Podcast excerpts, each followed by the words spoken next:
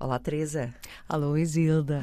Eu ia meter contigo e falar em alemão, mas uh, mais vale passar por cima disso. Estás acabadinha de regressar da Berlinal. É isso, é isso. Vais fazer-nos assim uma espécie de relatório de uh, resumo esclarecido do que aconteceu. Sim. Tu estiveste lá como enviada da Antena 3 durante quantos dias? Olha, na verdade, uh, estive desde dia 15 e voltei dia 25, portanto estive 10 dias em Berlim. Foi assim. Ali num, num contexto cinematográfico uh, total. Completamente, sim. sim foi sim, bom? Sim. Foi bom e, e, na verdade, ou seja, foi bom que desta vez tivesse ficado mais tempo porque eventualmente eu acho que às vezes não dá para se sentir isso, mas chega um ponto em que nós estamos com tantas emissões, tantas intervenções, tantas entrevistas, que chega um ponto em que, por exemplo, eu já não consigo ver filmes sequer. Portanto, uh, chegar um bocadinho mais cedo permitiu uh, ver alguns filmes, não só aqueles sobre os quais tinha que trabalhar, mas simplesmente, ou seja, estar um bocadinho também a experienciar aquilo que também que me apetecia ver, percebes? E ter um bocadinho essa experiência de público também é importante para percebermos o que é que se está a passar e não ficarmos também só numa bolha uh, daquilo que temos que trabalhar. Ah, tenho que falar com a Isabel Huppert, portanto tenho que ver o filme do Téchiné para falar com a Isabel Huppert. Não, Mas falaste com a Isabel Huppert. É verdade, é verdade. E foi bom. Foi muito, muito bom. Devo dizer que foi assim uma entrevista maravilhosa. O filme, ela fez com que o filme ficasse muito mais interessante, até. Uhum. Uh, devo dizer que o filme do André, André Teixeira não é assim uma obra-prima, não é problemático de forma alguma, mas a Isabel Huppert, sem dúvida, que deu uma camada extra que foi agradável falar com ela precisamente por isso, porque eu acho que para quem não tivesse gostado do filme, passaria talvez a gostar através das interpretações dela. E acho que isso é, é uma boa capacidade que ela tem também de, de nos dar outras camadas sobre o filme. Foi... Não acontece com todos os entrevistados, como muito bem sabemos. Às vezes Exatamente. as coisas não correm de acordo com as nossas expectativas, por isso fico feliz que a Isabel Pérez tenha. cumprido esses, essas expectativas que tu tinhas e dado uma boa entrevista. Sim, sim, sim, sim. E uma coisa que eu tenho falado muitas vezes também é que, por exemplo, um, e pegando no filme em que ela entra, porque ela entra dois filmes, neste filme e também num do Hong Sang-soo, que chegou a ganhar um prémio uh, na Berlinale, é que, por exemplo, ela neste filme do Téchiné está como polícia e uma coisa que me apercebi, uma das linhas temáticas que estava a acontecer, ou simplesmente os filmes que me iam calhando, uh, tinham muito, muitas relações com a área policial, hum. com a área judicial. Será que isso é influência? Um dos grandes candidatos aos Oscars deste ano acaba por ser um filme de tribunal, não é? Exatamente. A Anatomia de uma Queda. Sim, sim, sim. Será que é um género que, que, está de volta agora ao policial jurídico? Não sei, se calhar sempre lá esteve. Simplesmente agora, se calhar, as pessoas estão a selecioná-los mais e para uhum. lugares mais óbvios também. Porque, por exemplo, um dos filmes que estava na competição principal, o Voctor Sons, era sobre uma guarda prisional. Uh, uma história assim bastante tensa. Uh, devo dizer que é, não posso revelar muito porque são perde um bocadinho também da magia do filme, que é de uma guarda prisional que se apercebe de que uma pessoa que vem do seu passado vai entrar na prisão e ela meio que o segue de forma a estar muito perto dele. Não vou uhum. explicar o porquê, mas a verdade é que há uma grande, grande tensão de dinâmica de poderes desta uhum. guarda prisional sobre esse prisioneiro e que ela faz uma transição desde uh, a ala mais tranquila, digamos assim, da prisão para uma ala muito mais tensa, muito mais agressiva, para poder estar perto dele. E confesso que foi assim um filme que me meteu um bocadinho assim à, à beira, não de um colapso mental, mas foi assim muito, muito tenso e foi também fixe ver eh, um filme em que é guarda prisional mulher uhum. de uma prisão que não é de mulheres. Uh, e tens outras guardas prisioneiras, e portanto é um filme bastante misto e que não se define pelo género. Isso eu achei bastante interessante, ou seja, não ser só sobre a mulher guarda uhum. prisional, mas realmente tê-la lá. E acho que isso foi, foi bastante. Uh, foi uma boa estratégia na parte do filme e é bom ver isso também, ou seja, no, no lugar, não usarmos sempre a questão do, do lado do género também para uhum. destacar o filme complementou sem dúvida, mas não era o foco principal. Isso foi, foi bastante interessante. O filme não, não venceu nenhum prémio, também não estava à espera que vencesse, mas acho que foi assim uma. Por acaso foi uma, uma boa aposta escandinava e acho que também, ou seja, o, em Berlim acaba sempre por haver algum destaque para esse tipo de filmes, portanto acabou por ser muito natural. E outra coisa que eu comentei aqui também a semana passada quando trouxe aquilo que para mim, por acaso, foi mesmo o meu filme preferido uh, da Berlinale. Novamente, não vi muitos, mas que era o The Human Hibernation, uhum. uh, que é a parte dos animais. E realmente, se formos a analisar, existe pá, tranquilamente pá, uns sete filmes com animais como protagonistas na Berlinale este ano. Portanto, de prisões a animais, há qualquer coisa aqui a acontecer. E este do Human Hibernation, novamente, não era uma coisa muito óbvia para mim, ou seja, uh, nos outros filmes, literalmente tens o hipopótamo como protagonista do filme da competição. Depois tens o não sei quê como protagonista. Darará. Neste do Human Hibernation é simplesmente esta inversão de papéis que acontece e que não é propriamente destacado como isto é um filme dedicado a animais, é mais um filme dedicado a uma cesta um bocadinho mais eterna, uh, que muda um bocadinho as dinâmicas entre aquilo que é o, os que reinam, não é, no mundo e aqueles que vão saindo de vez em quando e regressando, basicamente. Eu, por acaso, gostava de experimentar empernar-me um dia destes, mas não sei se será possível. Vamos ver. Só... É uma boa ideia para quem passa aqueles invernos mesmo muito, muito cerrados, que não, não é bem o nosso caso, portanto podemos passar Sim, bem. É, é, é mais para uh, pessoas que veem auroras boreais e têm longos invernos escuros, aquelas sim, coisas todas. Sim. Olha, o, estes festivais, embora depois esteja toda a gente focada nos prémios e em quem ganha, uh, não é por causa disso que valem, acima de tudo, pois não? Não, eu acho que aquilo que é muito. Aquilo que está a acontecer com a Berlinale, neste caso em particular, é que nota-se uma certa tendência para um foco em filmes americanos, filmes mais comerciais.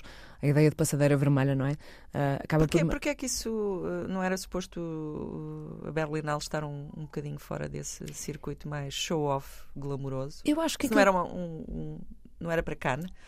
A verdade é que todos acabam por ter um bocadinho essa necessidade, digamos, pela parte de são patrocinados, uhum. uh, querem receber dinheiro também dos parceiros e, portanto, é importante quanto mais pessoas também famosas tu chamas, mais atenção tens sobre ti. O que pode ser uma boa estratégia para aquilo que acaba por acontecer, que é, e mesmo em Cannes isso sente tu tens a competição principal que muitas vezes, ou por exemplo a secção como o, o Panorama ou o Berlinal Especial, em que tens assim aqueles grandes nomes e depois o que acontece é depois tens os outros filmes que acabam por receber destaque, acabam por receber público, que muitas vezes é chamado por esses grandes nomes e que depois acabam por ir para estas outras secções descobrir estes outros filmes. Por exemplo, este filme espanhol teve sempre as sessões todas escutadas. Por exemplo, uhum. o da Human Hibernation.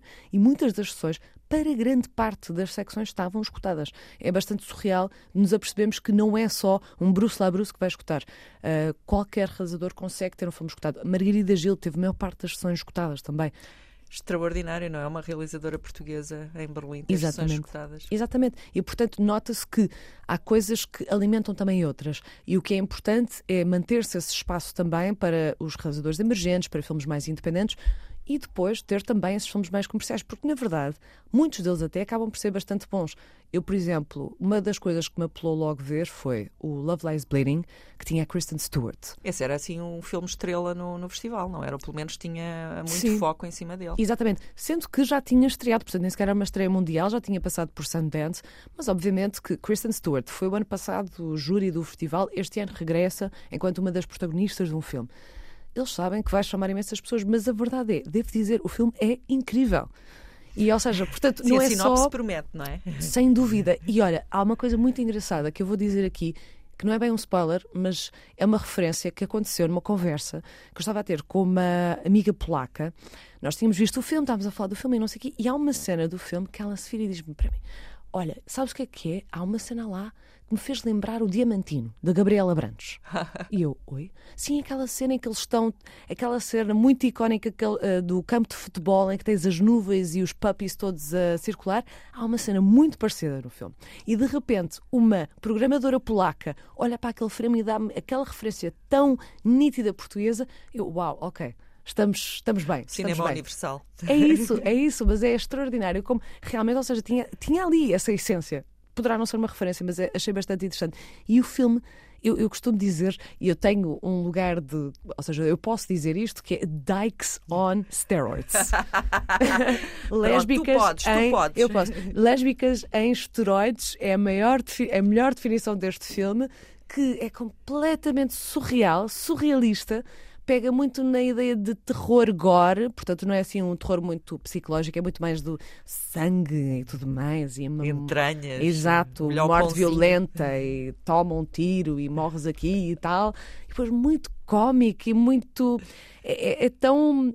É tão independente também, de certa forma. E este filme, de certeza, que vai estrear em Portugal, não há outra forma. E é tão fixe também ver uma representação lésbica tão, tão saturada, tão, tão mesmo exagerada, mas que ao mesmo tempo, eu juro, eu estava eu a ver o filme e estava a dizer, é isto mesmo. É isto mesmo. Só que em esteroides, claro, mas, mas é isto mesmo. E é bom podermos brincar com estas coisas e brincar com estas ideias, tendo uma base de verdade que, pronto, obviamente, pronto, está assim depois muito puxado ao exagero, mas achei o filme extraordinário. Eu nem sou grande fã de Kristen Stewart. Mas ficaste mas fiquei, gostei mesmo dela no filme e nota-se que ela gostou do guião, nota-se que ela gostou da personagem, nota-se que ela gostou da história. Ela própria depois também comentou uh, na conferência de imprensa que gostou mesmo de fazer este filme e isso nota-se, eu acho. E acho que é bom também sentir-te confortável com quem trabalhas. Uh, a co-protagonista também era extraordinária, a realizadora eu não a conhecia, mas também nota-se tem um trabalho muito, muito interessante e por acaso quero ver mais filmes dela, tenho que procurar mais coisas porque realmente uh, gostei mesmo, mesmo, mesmo de ver. E, e a verdade é que depois tudo aquilo que acabou por, que acabou por me surgir também de temáticas queer, um, curiosamente acaba por ir mais numa ideia também mainstream, ou seja, tínhamos uma das protagonistas do Euphoria como protagonista de um filme também, na Berlinale, o Cuco, Uh, que também pegava em ideias de terror, não sei, esta ideia terror queer está aqui a surgir está muito também. Está muito o, cinema de terror, é, é verdade. Mas que não era, ou seja, não era um filme de forma óbvia queer, ou seja, não era utilizado mais uma vez como um token, vendido como isso. Eu acho que na verdade, ou seja, a maior parte das pessoas acabaram por ver até porque queriam ver um outro trabalho desta atriz, mas a verdade é que tinha essa, essa linha queer presente, mas acima de tudo era um filme também muito surrealista e, e confesso que eu juro eu não, não, não, estamos a falar de tomar drogas, mas aquilo realmente é de nos meter num estado em que nós entramos naquele universo e é muito difícil de sair, ficas ali numa nuvem mesmo maravilhosa. E confesso que, por acaso, grande parte dos filmes que vi fiquei muito agradada, comerciais ou não, e portanto, esta parte de ideia de uma programação que acaba por ser mais alternativa, não tão alternativa, acabou por se complementar de uma forma muito boa. Ouvi algumas pessoas a falar sobre ah, isto já cheira, já cheira a cadáver, este programa. Não sei se concordo, mas. Uh, mas agora estamos um bocadinho na dúvida, não é? O que é que vai acontecer a seguir, porque os diretores saíram, vamos ter uma nova diretora. Um, há muitas questões também que estão a surgir pela parte, mas isto vai além da Berlinal, com a questão de Israel-Palestina, que tem estado muito Sim. presente. Na um, Alemanha, sobretudo, deve ser um assunto muito uh, delicado. É, é, e na verdade, ou seja, ao longo de todo o festival, isso esteve muito presente na parte de, de conversas, ou seja, entre programadores, amigos, etc, etc. E depois também com a parte dos prémios, em que a maior parte dos realizadores falaram sobre essa questão e que houve muita retaliação uh, na, parte, na parte dos mídia e é muito complicado porque, por exemplo, até houve uh, isto, pronto, ou seja, no Instagram do, do Berlinal Panorama alguém postou algo a dizer do género uh, cessar fogo e fizeram um, um, depoimento público que não tinha vindo da Berlinal e que a Berlinal depois removeu o, uhum. a publicação e que veio a público dizer que vão perceber quem é que foram as pessoas envolvidas para apresentar queixa para ir a tribunal, etc. Um comentário etc. de cessar fogo leva a uma reação. Sim, sim. Ou seja, é um assunto muito delicado. É um assunto muito delicado e, na verdade, ou seja, nós passaríamos aqui provavelmente mais de 20 minutos a falar sobre isto, porque é um tópico que realmente sim. é muito sensível, é muito importante também, não, não, não podemos não falar sobre isso, sim, mas sim. a verdade é que é muito complexo, especialmente no, no, no contexto da Alemanha, e é muito triste também. Acho que acima de tudo é muito por aqui. E não se passa só no cinema, também tem havido algumas uh, retaliações, nomeadamente em clubes, com DJs e produtores. Exatamente. Tem havido muitas denúncias de tratamento diferenciado consoante as posições que se tomam no conflito israelo-árabe. Exatamente. E depois mesmo, por exemplo, também em toda a área da cultura, na verdade. Ou seja, para alguém dizer algo a favor da Palestina, por exemplo, ou de cessar fogo, uh, há muita retaliação envolvida. E, portanto, há uhum. muita gente que está a preferir não falar e não vir ao público a apresentar uh, as suas opiniões políticas, etc, etc. E depois também quem realmente apresenta vê, por exemplo, o seu trabalho uh, a ser retirado das suas uhum. mãos, basicamente. Portanto, é uma, uma situação muito, muito uh, densa a acontecer agora na Alemanha e, portanto, não, não podemos nos desligar disso que está a acontecer, disso que aconteceu na Berlinale e daquilo, e que ainda vai ter ecos nos próximos meses, muito provavelmente, porque ainda vamos estar a ouvir falar sobre isto, ainda se vai estar a discutir também esta questão, um, infelizmente. Sim. Mas, mas, portanto, é isso. Ou seja, esteve obviamente presente, está ainda presente, ainda faz parte muito daquilo que está a acontecer no pós-festival, digamos assim. Mas é isso, ou seja, é, é, aquilo que se pode dizer para já, a ver o que é que também acontece nos próximos tempos. A situação não parece muito positiva Mas, mas pronto, é isso. Uh, vamos ver. Vamos ver. Fantasia eh, é cinema, mas o cinema também é política e Sim. muitas vezes eh, essas coisas eh, acabam por se cruzar, sobretudo em contextos como o de festival, por Sim. um lado. E não pode ser silenciada, acho aquela, que é mais por aí. Aquela vontade de escapismo, de ir ao cinema e não pensar mais nada, mas por outro também utilizar os argumentos e as ferramentas que temos ao dispor para fazer passar as mensagens importantes, neste caso a de cessar fogo. Sim. Teresa, muito obrigada por uh, fazeres este pequeno resumo de, do Festival de Cinema de Berlim, onde estiveste durante 10 dias. Uhum. Ainda tens que, que, recuperar alguma da energia perdida. Sim. Conto contigo na próxima terça-feira. Vais estar por cá ou vais estar por cá? Ah. Sim, sim, sim. sim. eu, já nunca sei, eu nunca sei para onde é que tu vais a seguir. Vamos ter aí umas surpresas em março, na verdade. Ah, é? Sim. Pronto. Já está marcado na agenda. Teresa, muito obrigada. Obrigada. beijinhos. beijinhos.